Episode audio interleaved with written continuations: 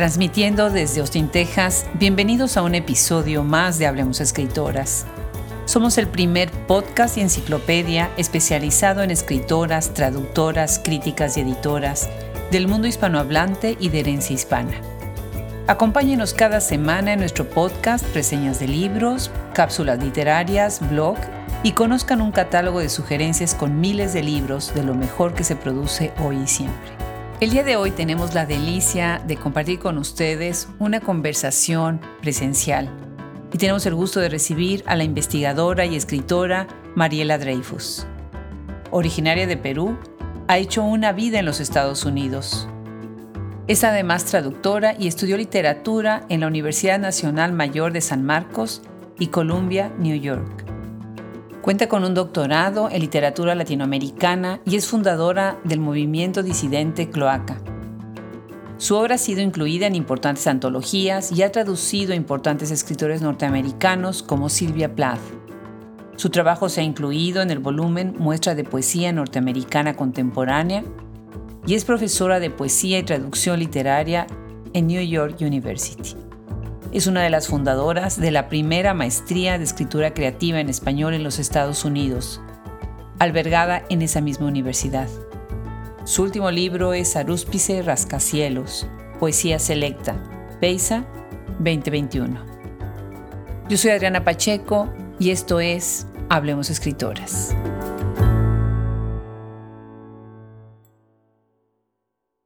Una de las grandes aventuras que tenemos en Hablemos Escritoras es poder ir a todos los rincones, a muchos rincones, agarrar un avión, un camión, un coche, lo que sea, y llegar a conversar con voces maravillosas como a quien tenemos hoy en este micrófono. Mariela Dreyfus, qué emoción, qué gusto tenerte en Hablemos Escritoras. ¿Qué tal, Adriana? Muchas gracias por la invitación, un placer. Al contrario, no se imaginan, esto está siendo toda una delicia.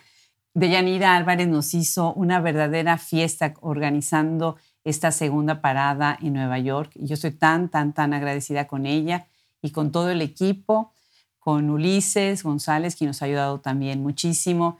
Y bueno, pues empezamos a entrevistar a una escritora académica, traductora, poeta, que ha hecho una carrera y una vida en Estados Unidos, ¿verdad, Mariela? Platícanos, ¿cuánto tiempo tienes ya en, Estados Unidos y de dónde vienes? Bueno, en agosto de este año voy a cumplir 33 años en los Estados Unidos, que es mayor el tiempo del que viví en Lima. Yo vine en el 89 para hacer un posgrado en literatura latinoamericana en la Universidad de Columbia. Y luego me fui quedando. Me enamoré de, Nueva York, me parece, ¿no? Me fui quedando, me pareció una, una, ciudad tan atractiva en tantos sentidos, tan estimulante. Y bueno, em, aquí estoy. Qué maravilla, qué maravilla.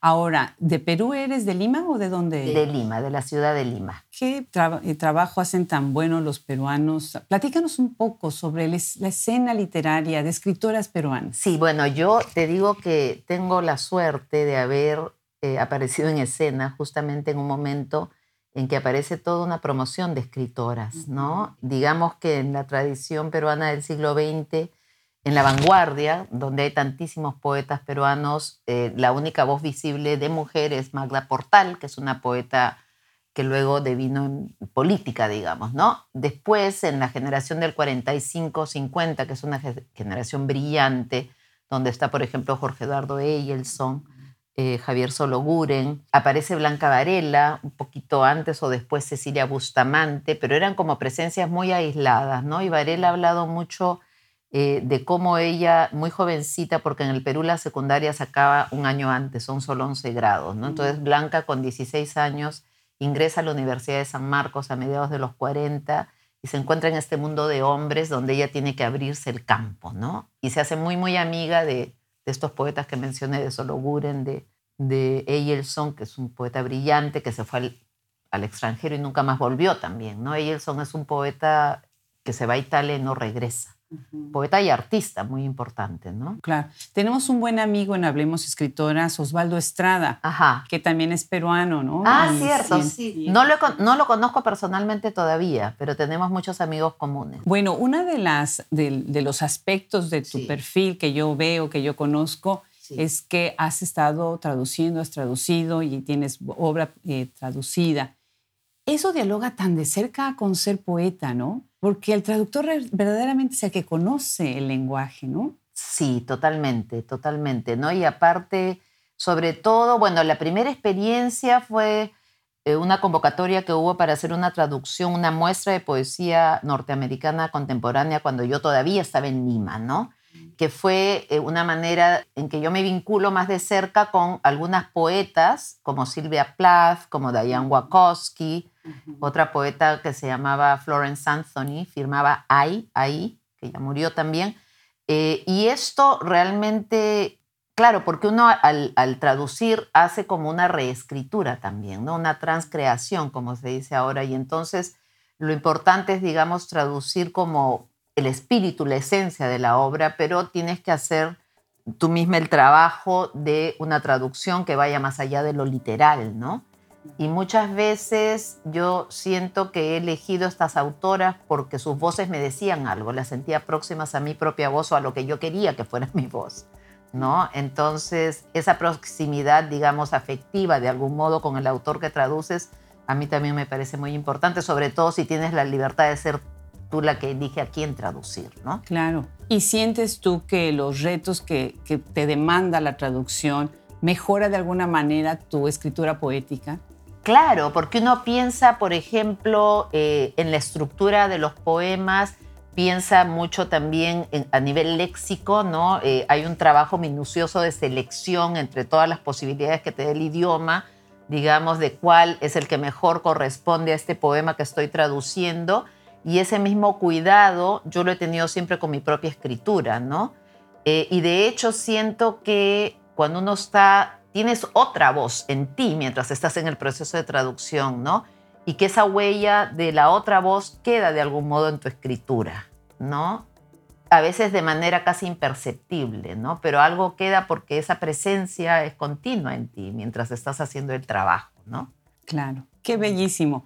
Bueno, además desde la docencia y la cátedra, todo esto lo puedes transmitir a tus estudiantes, ¿no? Me imagino que va a ser muy interesante conversar con ellos de estos pequeños matices. Ah, es muy lindo porque además la propuesta es que la, la traducción es otra forma de la creación, digamos, partimos por ahí, ¿no? Y de que los traductores son escritores que traducen, ¿no? Y que buscan en esas otras voces, como diría Borges, su genealogía propia, ¿no? Eh, sus precursores de algún modo, ¿no? Entonces eh, partimos de ese tipo de principios y después vamos como rotando cuál es el foco, ¿no? Si el foco es el traductor, digamos el escritor como traductor, o a veces he trabajado también talleres temáticos, ¿no? Por ejemplo, una vez se me ocurrió hacer un taller que era traducir a las voces de la, de la tradición poética confesional en los Estados Unidos, ¿no? Eh, entonces, se van involucrando los estudiantes, eh, hay gran posibilidad también de trabajar desde distintos géneros, no solo en poesía, y que tienen, bueno, los talleres de traducción es que tienes un feedback constante de un grupo, mm. que eso lleva eh, a, que la traducción se haga de manera más metódica, ¿no? Ahora, te digo que eh, también una experiencia muy, muy bonita que yo he tenido en la traducción es hacerlo de manera colectiva. Por ejemplo, en, nuestro departamento hay una colega, que es María José Subieta, que organizó un par de veces hacer traducciones del castellano al inglés en grupo, ¿no? Y así hemos traducido a Genaro Talens, poemas en prosa del español Genaro Talens, otra antología poética de José Watanabe, poeta peruano que yo aprecio mucho, al inglés bueno, recientemente traducido con mi hijo mayor, Gabriel Ochoa, del español al inglés, una antología de poetas peruanos, ¿no?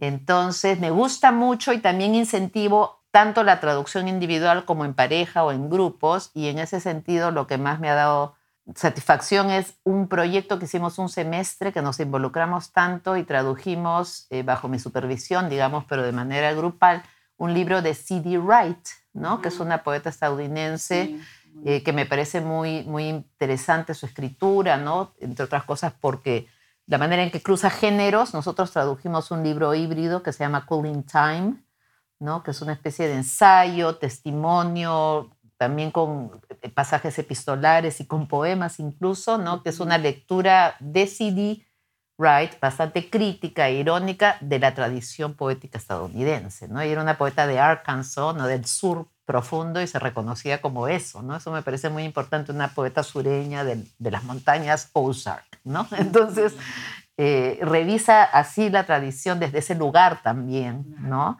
Bueno, y ese proyecto llegó a salir, o sea, se publicó ese libro. ¿no? Increíble, increíble. Y ahorita eh, que estábamos preparando la entrevista, me encanta porque me mostraste este libro que tienes, Aru, Arúspice Rascacielo. Sí. Y bueno, ese se acaba de publicar en el 2021, ¿no? Exacto. Qué bien, qué bien. Cuéntanos, cuéntanos este libro. Eh, Arúspice Rascacielos es, un, es una antología de mi poesía que preparó un ex estudiante nuestro que se llama José Luis Rico, que es un poeta juarense, ¿no? Entonces, ah, lo que pasó fue que José Luis, que había tomado conmigo varios talleres respecto a la maestría, que una de las cosas que a mí siempre me ha entusiasmado más es que formamos una comunidad, ¿no? Se crean unos lazos y amistades que se prolongan luego que los estudiantes se gradúan. Entonces, bueno, José Luis Huicho había quedado eh, como impresionado con gravedad, con los poemas de gravedad, y me decía, Mariela, pero ¿cómo esto no circula en Lima? ¿no? Porque gravedad salió acá en New York, por Arte Poética Press, que es mi poesía reunida, ¿no? Entonces, Huicho empezó a pensar en la posibilidad de por lo menos hacer una, selección de todo aquello para hacerlo circular en otros lugares. Así es que, bueno, el primer lugar donde ha circulado es Lima. La idea era quizás después hacer una versión para editar en México, ya que Huicho es mexicano. Y yo creo que él ha dado, ha dado bastante con algunos de los temas centrales de mi poesía y ha hecho también un recorrido como desde el principio hasta el final, ¿no? Bueno, el final, lo que, lo que es por ahora, digamos, los últimos poemas, ¿no? Y ha hecho una muy buena selección en ese sentido, me parece. Sí. ¿Por qué no nos lees? Eh, de mi quinto libro, Morir es un arte, Marina.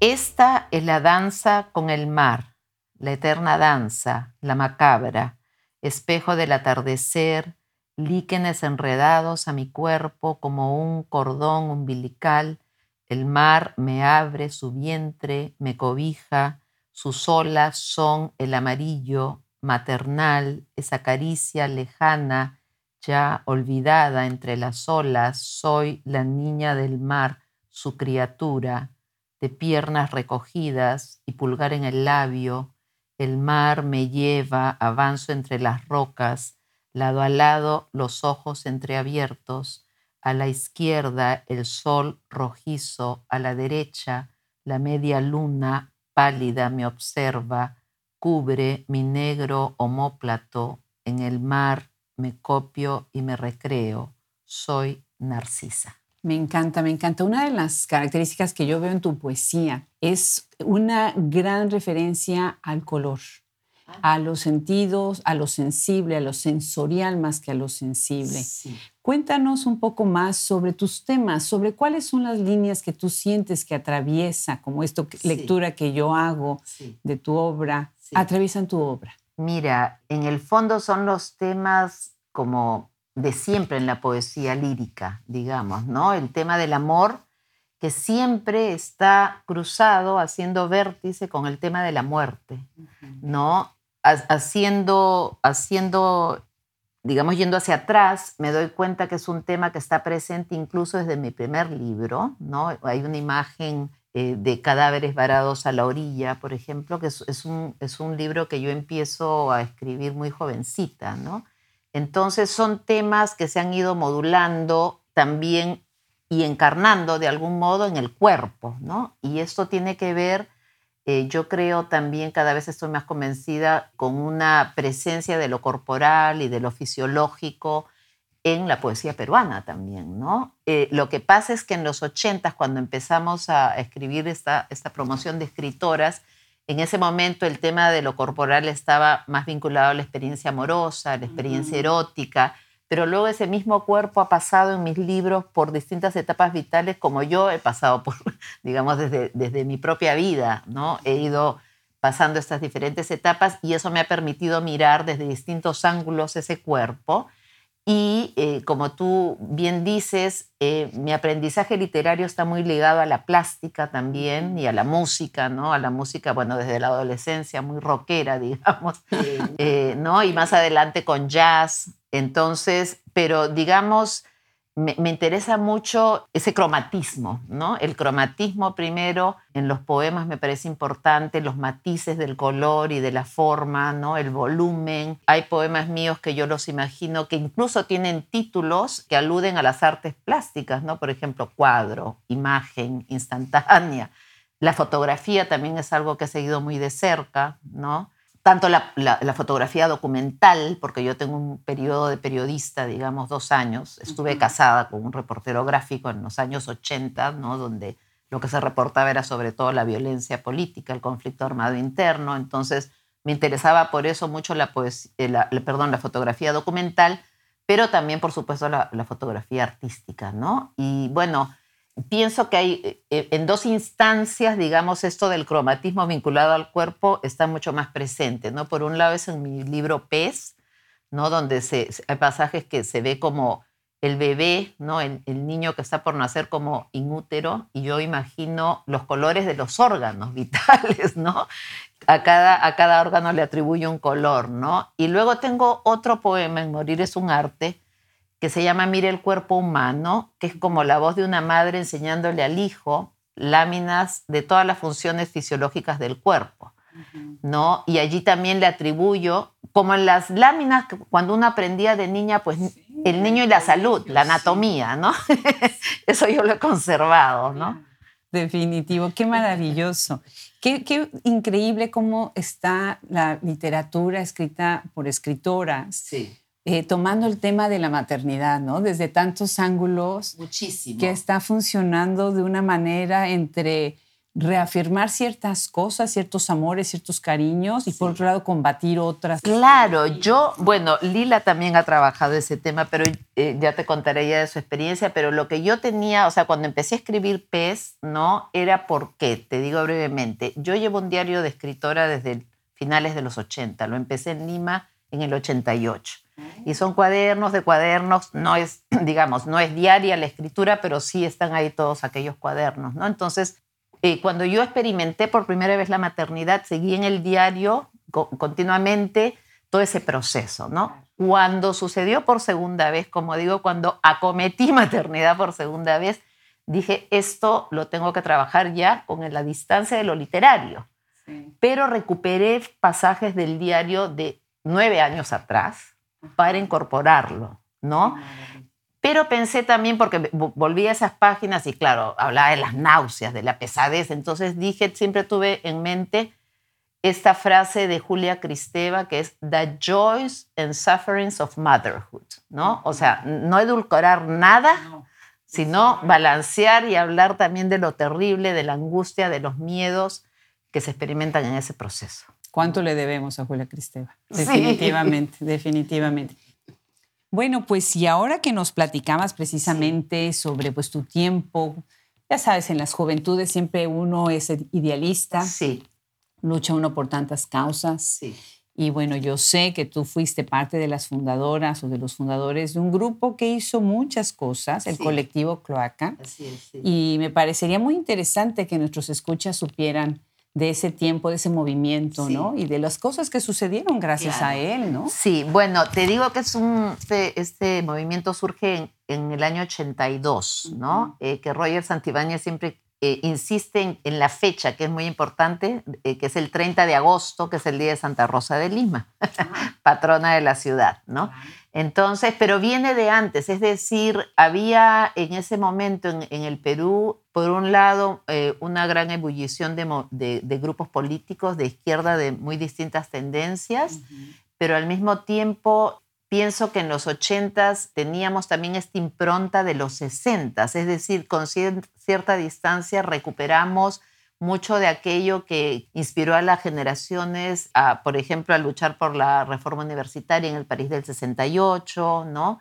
Entonces era una mezcla como entre hipismo y, digamos, compromiso político, sin ser nunca, por supuesto, ortodoxos, porque era imposible que los artistas fuéramos tan disciplinados, ¿no? Pero había esta, esta, este deseo entonces de dar testimonio de la ciudad, sobre todo éramos muy urbanos como escritores, y también que aparecimos en un momento en que políticamente el Perú empezaba a entrar en crisis, ¿no? Empezaba a verse, es decir, a partir de los 80, eh, el país entra en una crisis porque la economía eh, se torna absolutamente liberal. Entonces, eh, nosotros sentíamos como jóvenes estudiantes que esta, esta sociedad nos había colocado directamente en los márgenes, y que era desde allí donde teníamos que producir nuestra obra, ¿no? Y entonces la idea eh, de cloaca surge, el nombre surge de una fuente literaria que es Ernesto Sábato, ¿no? que en su novela sobre héroes y tumbas habla de las cloacas de Buenos Aires y también por extensión habla de la madre con la que tiene una relación eh, muy conflictiva y la llama madre cloaca. ¿no? Entonces para nosotros, cloaca era la sociedad, no nosotros. ¿no? Estábamos nombrando al estado de cosas de la sociedad con ese nombre. Y lo bonito fue que coincidimos en el tiempo con artistas, ¿no? Que tenían un colectivo que funcionaba entre dos barrios de la costa peruana de Lima, mejor dicho, dos barrios de la costa de Lima que son Miraflores y Barranco.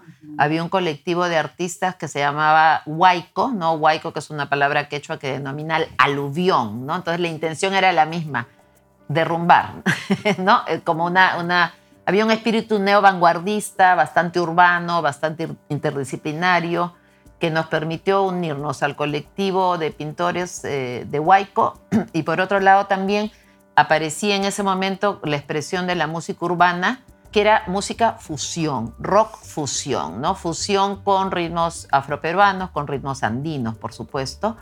Y en ese sentido resultó importante conectarnos con un colectivo de músicos que se llama, que se llama porque todavía siguen allí tocando, del pueblo del barrio, ¿no? Entonces hubo varios momentos en que hicimos recitales donde había escenografía de artistas y donde había bandas de música que tocaban, ¿no? Entonces ese carácter interdisciplinario fue muy rico. Eh, lo que pasa es que, claro, después hubo eh, muchas separaciones, diferencias, incluso ahora mismo, 40 años después, porque vamos a cumplir 40 años este año, está en debate quién fundó, quién no fundó. Es decir, pero a mí lo que me interesa rescatar es esos primeros meses de aprendizaje colectivo, donde nos reuníamos a tallerear, donde leíamos nuestros textos, donde leíamos autores que nos interesaban, ¿no? O sea, que fue como una especie de laboratorio de escritura también en ese momento juvenil, ¿no? Y como te digo, con la intención de que esto fuera una respuesta al estado de caos que se vivía ya visiblemente en Lima, ¿no? Y que se fue volviendo cada vez peor conforme avanzó la década, ¿no? Claro, claro, definitivamente. Siempre me gusta, no siempre, pero muchas veces en las entrevistas pregunto cuál es la el Perú, no por ejemplo en tu caso, sino peruana, que es el que recuerdas, ¿no? Ahorita acabas de hacer una descripción.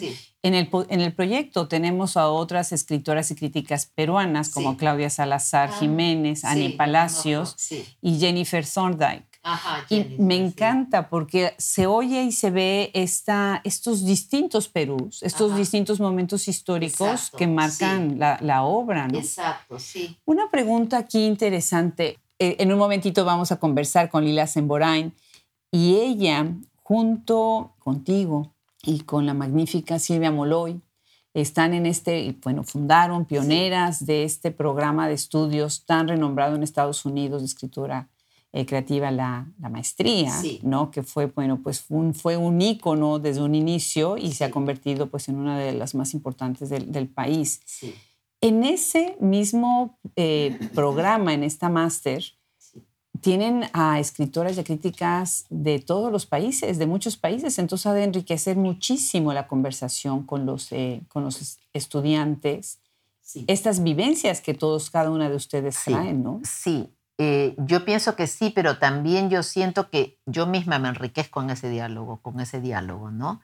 Porque como te digo, en principio la maestría tiene ese carácter experimental en el sentido que los estudiantes no solo trabajan en un género, sino que toman clases en poesía, en traducción, en ficción, no ficción, teatro. Y al final muchos de ellos trabajan proyectos que son también de carácter híbrido, ¿no? Entonces, eh, aparte lo que es muy interesante es ver esa convivencia de tan distintos castellanos en, un mismo lugar, ¿no? Que es desde aquí de New York, y ver cómo cada uno de ellos va ampliando sus registros y enriqueciéndose. También muchas veces eh, la maestría sirve para que los estudiantes lean y conozcan a los más jóvenes escritores de cada país, que se intercambien textos entre ellos, ¿no? La música, o sea, es decir, es un lugar donde se conocen todas las tradiciones, ¿no? Que, que me resulta eso maravilloso. Y también la propia escritura de los estudiantes me parece que, que, a mí me ha dado como la posibilidad de ampliar mi propio registro, ¿no? Es decir, por ejemplo, coincidió que hace unos años un eh, traductor y profesor universitario que se llama Zachary Payne eh, publicó eh, eh, eh, una antología del grupo Cloaca, justamente en España, y poco después un profesor español, Ruscalleda, se interesó en hacer un volumen de ensayos sobre el libro y me pidió a mí que yo hiciera eh, un ensayo al respecto. Yo le dije, de ninguna manera puedo ser como juez y parte, ¿no? Entonces le dije, te voy a dar mi testimonio. ¿Y qué pasó? Que el testimonio se convirtió en el inicio de un libro de poesía. ¿No? que es el recuento de esos primeros meses, por supuesto ficcionalizado, ¿no? pero es el recuento de esos primeros meses de la experiencia cloaca. ¿no? Y, el libro, eh, yo lo llamo por ahora eh, una crónica poética, porque ah, tiene muchos elementos narrativos también, ¿no? Está el contexto del país y la violencia, está el contexto, bueno, cada personaje va apareciendo en escena, yo digo que están más lindos de lo que son, así un poco en broma, cada uno de los compañeros, también por supuesto, como te digo, trabajado, ¿no? Literariamente, eh, o sea que está, digamos, el trasfondo político, eh, la experiencia artística, eh, ¿no? Combinado, y entonces hay pasajes líricos, pasajes más narrativos, y, estas son cosas, eh, este tipo de aperturas que parece mentira, eh, surgen de, a, partir de mi, propia, mi propio trabajo eh, de, profesora con estas nuevas promociones, ¿no? que así escriben, ¿no? tienen esa sensibilidad. Qué maravilla, qué maravilla. ¿En qué año se funda? En el 2007. Qué maravilla, qué maravilla. Pues qué gusto de verdad haberte tenido en este micrófono, no nada más por lo que has hecho como académica, sino por tu marca también como pionera en muchos temas por tu obra poética. Y bueno, hay una tarea y una larga lista de libros que ya tanto individuales como colectivos que tienes en tu haber. Sí. Y bueno, premios, reconocimientos, lo cual me da muchísimo gusto. Muchísimas gracias, Mariela, por haberte sumado a Hablemos Escritoras. ¿Quieres para cerrar la conversación agregar algo más para ir cerrando? Eh, bueno, iba, sí, no, te iba a decir que, que el nuevo libro se llama La Edad Ligera, que es un verso de Garcilaso que me cayó a pelo, ¿no? Porque me parece así como hermoso para recordar ese momento y agradecerte, Adriana, el interés. Eh, gracias por la entrevista. Al contrario, al contrario, pues vale la pena viajar con tal de poder platicar con ustedes. Muchísimas gracias, Mariela. gracias a ti.